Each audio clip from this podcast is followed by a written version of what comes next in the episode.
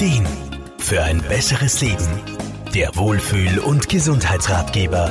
Die Coronavirus-Pandemie hat uns leider fest im Griff und es gibt kaum einen Bereich, der im Moment nicht von Veränderungen betroffen ist. Das trifft auch auf viele Dienst- und Therapieleistungen zu, die nun abgesagt werden müssen. Physiotherapeut Wolfgang Brunner-Frumann. Also viele Patienten und Patientinnen können im Moment ihre Physiotherapie-Serie nicht fortsetzen, was aber nicht heißt, dass sie selbst nichts tun können. Wenn möglich erlernen unsere Patienten ja sowieso Übungen und Techniken, die sie zu Hause alleine durchführen können. Die Veränderungen sind sehr rasch auf uns zugekommen und viele Patienten sind womöglich verunsichert, was sie nun genau zu Hause von der Therapie umsetzen sollen. Grundsätzlich besprechen wir Therapeuten ja mit unseren Patienten ganz genau, was sie wie zu Hause machen können.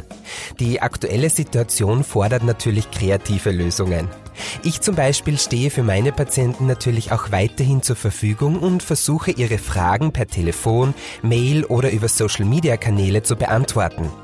Da kommt uns das digitale Zeitalter wirklich entgegen und wir können in Kontakt sein, ohne dass wir uns treffen müssen. Natürlich kann das eine reguläre Therapieeinheit vor Ort nicht ersetzen, aber doch Unsicherheiten entgegenwirken. Wolfgang Brunner-Frumann? Ich denke, Ziel sollte es unter anderem sein, bereits erreichte Therapieerfolge so gut wie möglich zu erhalten, damit wir dann später wieder daran anknüpfen können.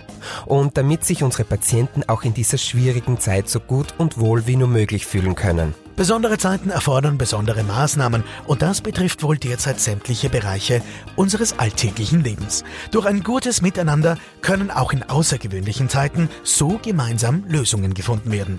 André Brunner-Fuhrmann, Serviceredaktion. Der Wohlfühl- und Gesundheitsratgeber. Jede Woche neu